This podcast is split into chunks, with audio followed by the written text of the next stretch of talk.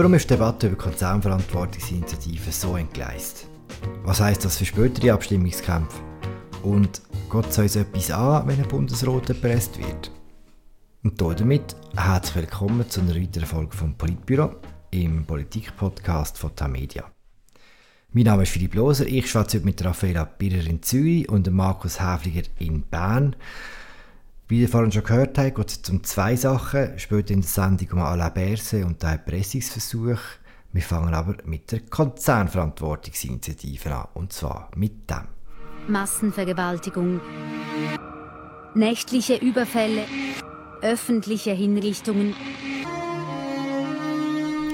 was da so grauenvoll tönt, das ist auch recht grauenvoll anzuschauen. Das ist die Musik von einem Video, das auf Facebook recht vielen Schweizerinnen und Schweizer in Timeline gespielt worden ist. Das hat hunderttausende von Klicks und es ist äh, Negativ-Campaigning, wie man es so eigentlich selten in einem Abstimmungskampf gesehen hat. Es geht gegen Konzernverantwortungsinitiativen und es ist nur einer von mehreren rechten Tiefpunkten dieser Debatte. Markus, äh, Raffaella, heute zusammen, wie habt ihr die äh, Debatte bis jetzt empfunden? Was sind eure Tiefpunkte von dieser Abstimmungskampagne? Ja, also ich sehe es genauso wie du. Es ist für die Schweiz sehr unüblich, wie die Debatte jetzt verlaufen ist und wie sie vor allem, wie wir fast schon können zuschauen, wie sie aus dem Ruder gelaufen ist. Ähm, Neu ist so der erbitterte Kampf um die Aufmerksamkeit, also die medial und, und die Aufmerksamkeit von der Öffentlichkeit auch das Schlechtmachen der politischen Gegner, wo du jetzt gesagt hast, wo, wo äh, auf die persönliche Ebene sogar auch gegangen ist und dass man sehr professionell auch Falschinformationen oder sogar äh, Täuschungen auch verbreitet hat auf beiden Seiten. Ich finde auch die Irreführungen von beiden Seiten, die es gegeben hat. Bei den Befürwortern stört mich zum Beispiel das Bild von dem Kind, von dem Traurigen in Peru, seit am Anfang stark, weil das Bild gibt so nicht, das ist zusammenmontiert, finde ich problematisch bis nicht zulässig. Und auf der anderen Seite ähm, sind zum Teil inhaltlich Argumente gekommen, auch von Seiten Bundesrat sogar, und das ist besonders schlimm, wo teilweise an der Grenze von der Irreführung sind, aus meiner Sicht. Führt das schnell aus, Markus? Ich meine jetzt hier konkret ein Argument. Gegner von der Initiative haben häufig das Argument gebracht, ja, die Initiative bringt eine Beweislastumkehr. Die armen Unternehmen müssen zukünftig beweisen, dass sie nicht schuldig sind, dass sie nicht zulässig in einem Gerichtsverfahren müssen doch der Ankläger die Schuld beweisen. Und das ist aus meiner Sicht juristisch einfach wirklich an der Grenze von der Irreführung, weil es geht nicht um eine Beweislastumkehr. Die Initiative will ja eine Sorgfaltspflicht bringen, dass die Unternehmen also müssen ihre Zulieferer überprüfen und wenn sie dann einmal am Pranger stehen, dann könnten sie aufzeigen, wir haben alles gemacht, was wir haben können, um das zu überprüfen. Es ist trotzdem passiert, die Menschenrechtsverletzung oder die Umweltverschmutzung. Aber wir haben alles gemacht, was wir haben können, um das zu verhindern. Und dann befreit sie das, eine Art von einer Strafe, wenn sie die Sorgfaltspflichtprüfung gemacht haben. Und das ist keine Beweislastumkehr. Und dass sogar die Justizministerin das Argument immer wieder gebracht hat, das finde ich ähm, problematisch. Du hast jetzt da, Markus, äh, von, dem, von einem inhaltlichen Argument geredet. Mich hat, also Philipp, du hast ja gefragt nach den Tiefpunkten der Kampagne. Mich hat ganz grundsätzlich die Tonalität äh, in, in, der, in dem Abstimmungskampf äh, zunehmend aufgeregt. Auch. Es, es ist moralisch extrem aufgeladene Diskussion darüber. Äh, eigentlich hat sich dann sogar um die Frage dreht, wie sich ein guter Mensch jetzt zu, dem, also zu dieser Initiative zu verhalten hat, was man, wie, man, wie man als guter Mensch da muss äh, abstimmen und, und das hat sich zum Beispiel in der Diskussion zwischen der Operation Libero und den bürgerlichen äh, Gegnern gezeigt. Das ist aber vor allem auch eine Diskussion innerhalb von der Kirche gewesen, wo mich auch sehr befremdet hat. Äh, die Vehemenz, mit, mit der die Diskussion geführt äh, worden ist, dass man sich dort ernsthaft zum Beispiel gefragt hat, ähm, hätte der Jesus ja gesagt hm. äh, zu dieser Initiative und, und, und die Frage, und hat, kann man als guter Christ überhaupt dagegen sein? du, wer weiß, was der Jesus gesagt hätte? Nein, es, es ist wirklich, also es ist äh, auf ein Level gekommen, wo, wo irgendwie, ja, wo ich sehr schwierig und sehr überhöht vor allem gefunden habe. Müsste man nicht auch festhalten, dass das jetzt am Schluss vom, von dem Abstimmungskampf auch ein Lieblingsargument geworden ist von den, von den Gegnern der Initiative, dass sie einfach gesagt haben, die halten euch für etwas Besseres, die meinen, die seid uns moralisch überlegen und das, ist, das, finden wir, das finden wir daneben und so muss man sich gar nicht um den Inhalt von der eigentlichen Vorlage kümmern.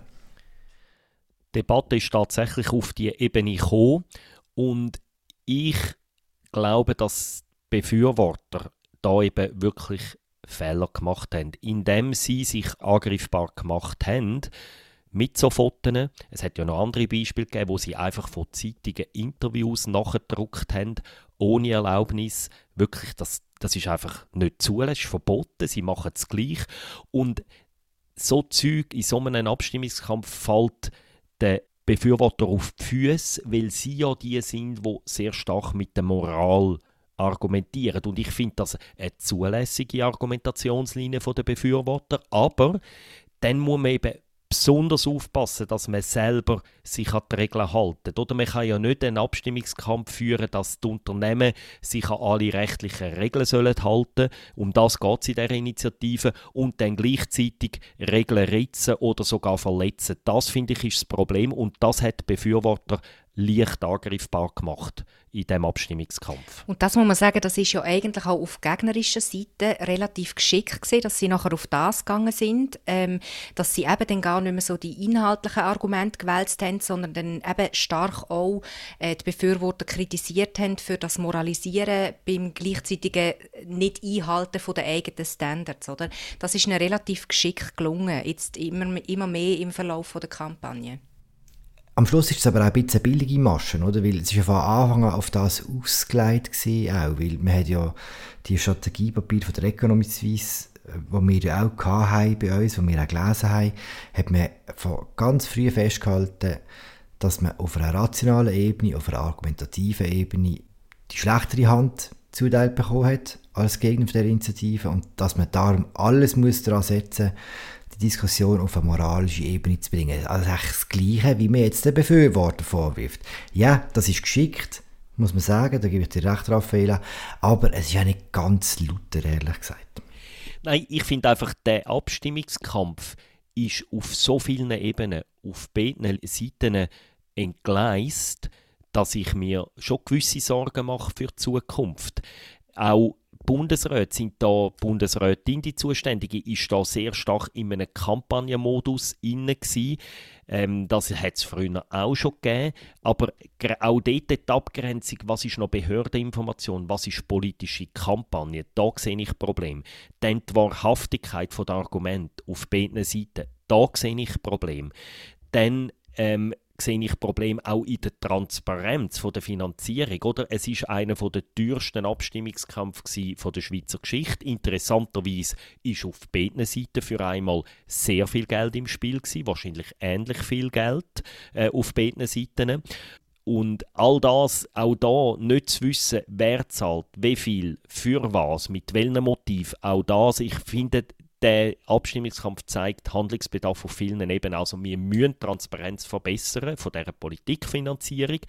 Wir müssen irgendwie darüber reden, was man darf, was man nicht darf. Wir müssen wahrscheinlich auch uns selber als Medien hinterfragen. Inwiefern haben wir äh, denen in diesen Dreckspielen mitgemacht und denen auch erst noch äh, Plattform und Publizität geben und so weiter und so fort. Hm. Raffaella, du bist Chefin vom äh, Politikteil von Tamedia. Gehst mit gutem Gewissen schlafen nach der Abstimmung. Sind wir ausgewogen gewesen?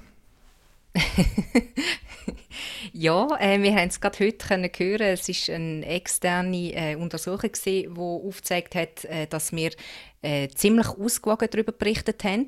Das ist aber das Mal im Vergleich zu anderen Abstimmungen umso größere Herausforderung gewesen. Und zwar aus dem Grund, weil, äh, das haben wir glaube ich, an dieser Stelle auch schon mal angetönt, wir von beiden Seiten systematisch gespissen worden sind mit Informationen, wo natürlich immer gegen die andere Seite gegangen ist oder das eigene Lager in Vorteil gebracht hat.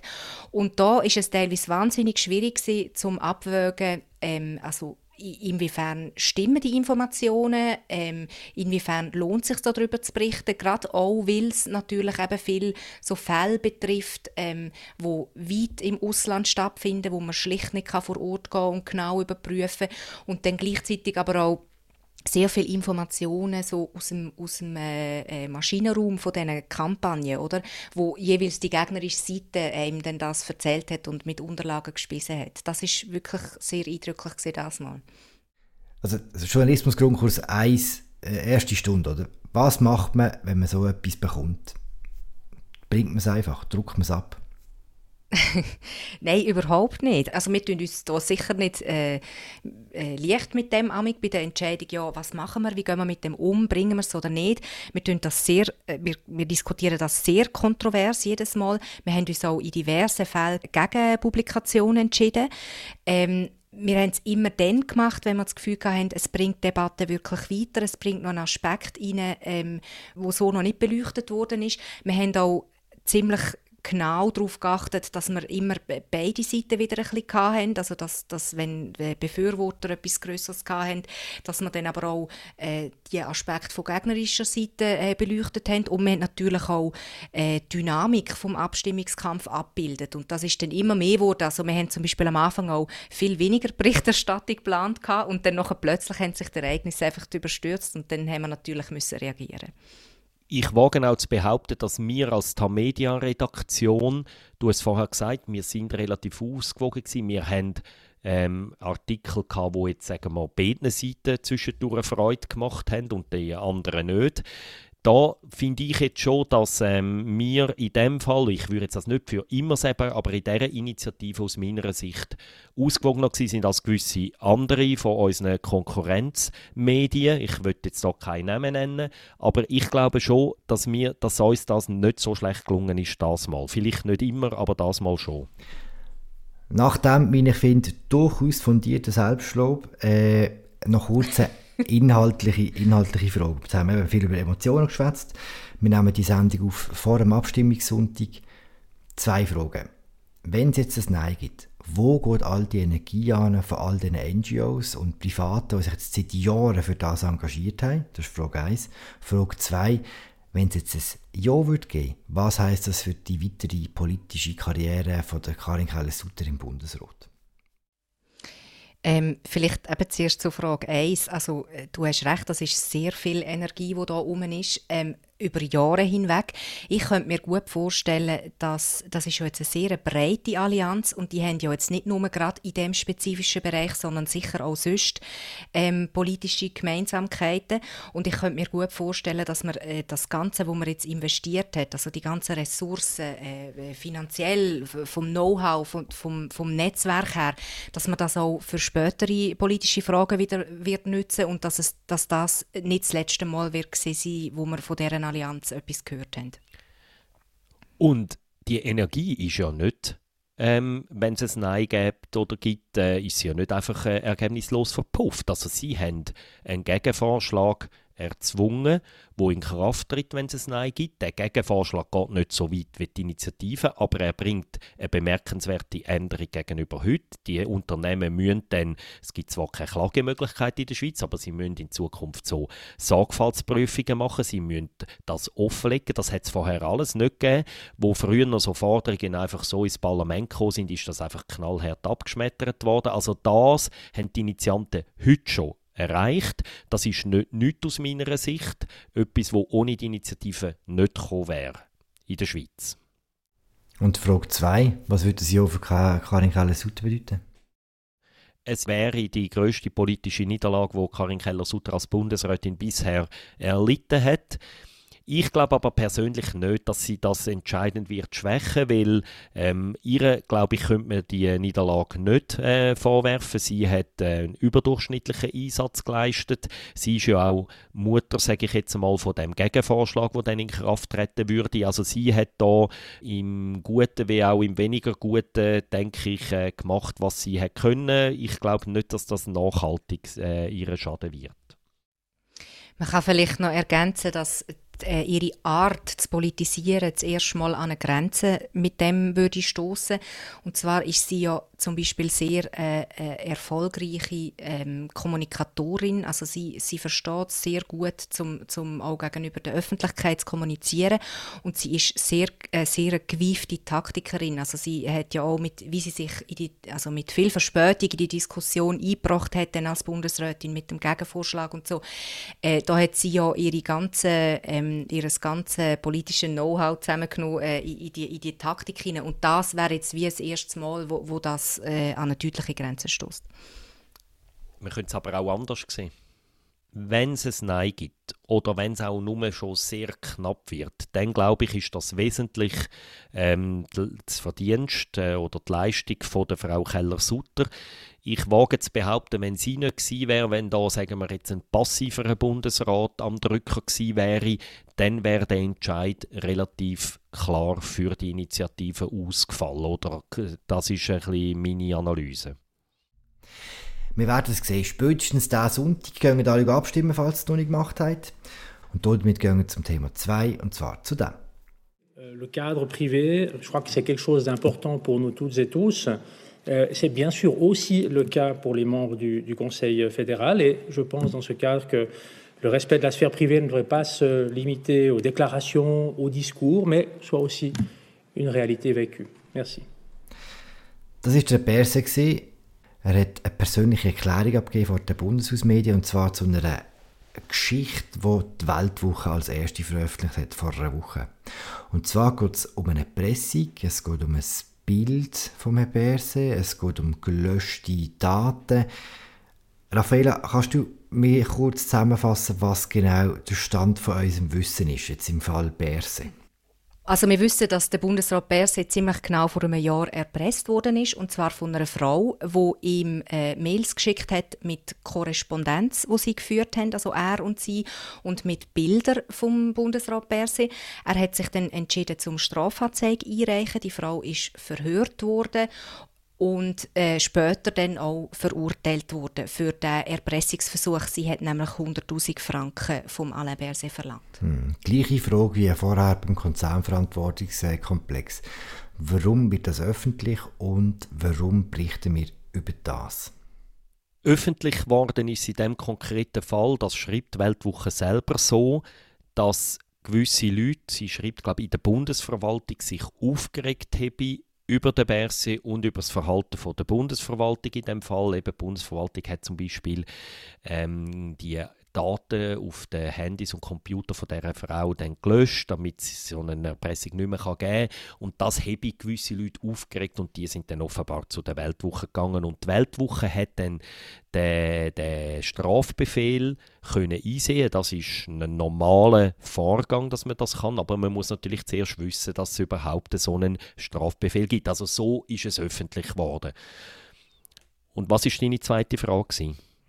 Die entscheidend eigentlich, warum berichten wir darüber? Hat ein Bundesrat Anrecht auf ein Privatleben? Die anderen Medien, denen ist dann fast nichts übrig geblieben, ähm, darüber, als darüber zu berichten, wenn das mal öffentlich ist, oder? Dann äh, kann man das wie, dann hat man selber wie den Entscheid publiziert man darüber oder publiziert man nicht darüber, der ist einem weggenommen worden durch das erste Medium ein Stück weit. Und dann stellt sich für ein Medium in so einem Fall einfach die Frage, ja, wie berichten wir über das, was jetzt teilweise schon öffentlich geworden ist. Meine Meinung ist folgende.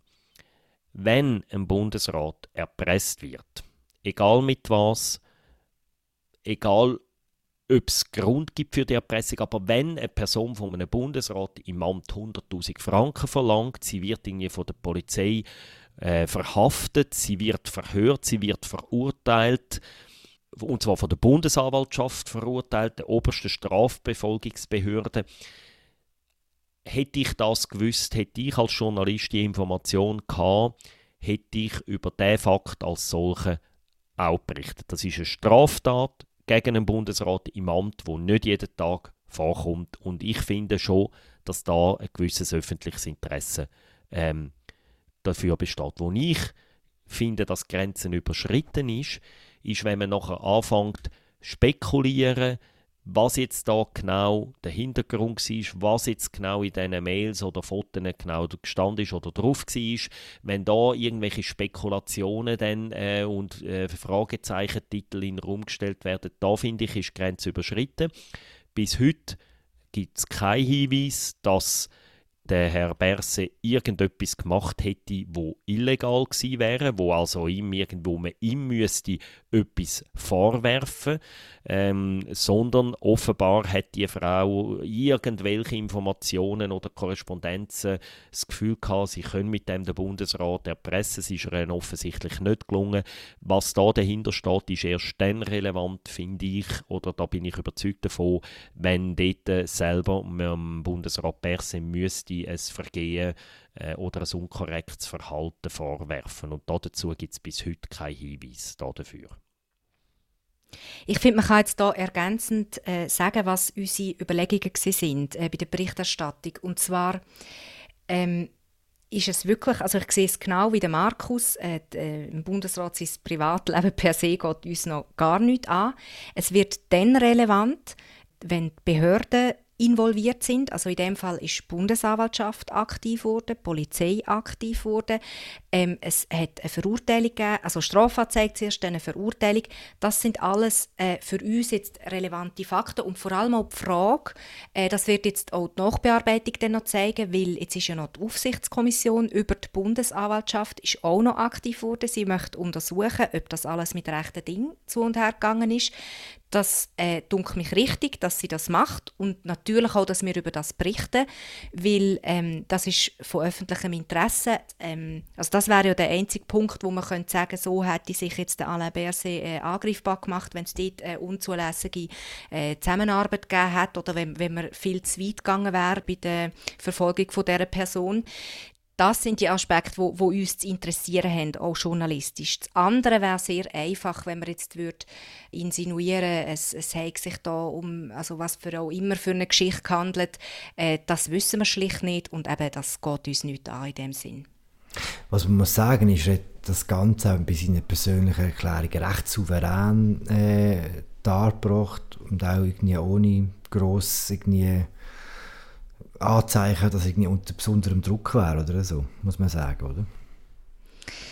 Also ich habe das auch geschickt gefunden, dass er wie dem Ganzen mal noch so ein Druck rausgenommen hat. Also dass er sich nach mehreren Tagen aufeinanderfolgende Berichterstattung entschieden hat, er steht hin, geht vor die Medien, wenn er sowieso den regulären äh, Pressekonferenztermin hat und äußert sich dann dort dazu mit einem äh, knappen äh, gut überlegtes Statement, äh, wo nicht so viel dabei rausgekommen ist. Und ich habe auch das Gefühl, gehabt, das ist sehr souverän, gewesen, sehr ruhig. Ein bisschen verräterisch gesehen, dass er nachher, sobald er fertig war, hat er ein Geheu bekommen mit seinen Unterlagen irgendwie, wo er dann das Thema ähm, äh, gewechselt hat und nachher wirklich zu der, zur Sache ist, ähm, zu der Pressekonferenz um, um das Thema, wo es eigentlich gegangen ist. Dort hat man schon gemerkt, dass wahrscheinlich äh, die Anspannung äh, auf seiner Seite schon noch relativ groß war. Markus, du bist seit Jahrzehnten wahrscheinlich noch länger im Bundeshaus. Wie häufig kommt es vor, wie häufig kommt's vor, dass du über Politiker etwas aus dem Privatleben weißt, wo du musst wie ab, abwägen, bricht ich das oder bricht ich das nicht? Gerüchte gibt es immer mal wieder über einzelne Bundesratsmitglieder. Und Wissen ist selten, weil ganz ehrlich, die Gerüchte sind meistens solcher Natur, dass man sagt, nein, das wenn wir gar nicht genau wissen, weil es die Öffentlichkeit nicht angeht. Und darum recherchieren wir es gar nicht richtig. Also ich mache jetzt ein fiktives Beispiel. Man hört, dass irgendwie der Bundesrat XY mit irgendwie jemandem äh, ein Verhältnis habe, zum Beispiel. Also ganz ehrlich, ich bin seit, nicht seit Jahrzehnten im Bundeshaus, aber seit 18 Jahren. Und ganz ehrlich, solche Gerüchte habe ich schon über mehrere Bundesratsmitglieder gehört. Ich weiß ehrlich gesagt bis heute nicht, ob die Gerüchte stimmen oder nicht. Und wir haben es effektiv, wir haben es nicht einmal recherchiert, weil wir haben gesagt, wenn es stimmt, mm. so what, das geht die Öffentlichkeit nicht an, solange ähm, da nicht irgendwelche, ähm, ich weiß nicht was, es würde sich dann natürlich ändern, wenn das Bundesratsmitglied dann seiner Liebschaft würde irgendwelche Staatsgeheimnisse verraten oder solche Sachen. Natürlich dann könnte das eine andere Dimension über, aber einfach eine solche private Geschichte, nein, darüber berichten wir ähm, eigentlich nicht und darum weiß ich relativ wenig, weil wir es gar nicht genauer abgeklärt haben. Dann. Okay, äh, sehr interessant. Danke Markus, danke Raffaela. In diesem Fall war es das wieder gewesen, mit einer weiteren Folge vom Politbüro im äh, Politik-Podcast von Tamedia. Ich finde es überall dort, wo es äh, Podcasts gibt. Wir freuen uns über jedes Feedback, über das Raten, über das Folgen. Wie gesagt, gehen wir abstimmen. Haben einen schönen Abstimmungssonntag. Bis bald. Ciao zusammen. Ciao, Philipp. Tschüss Ciao, miteinander.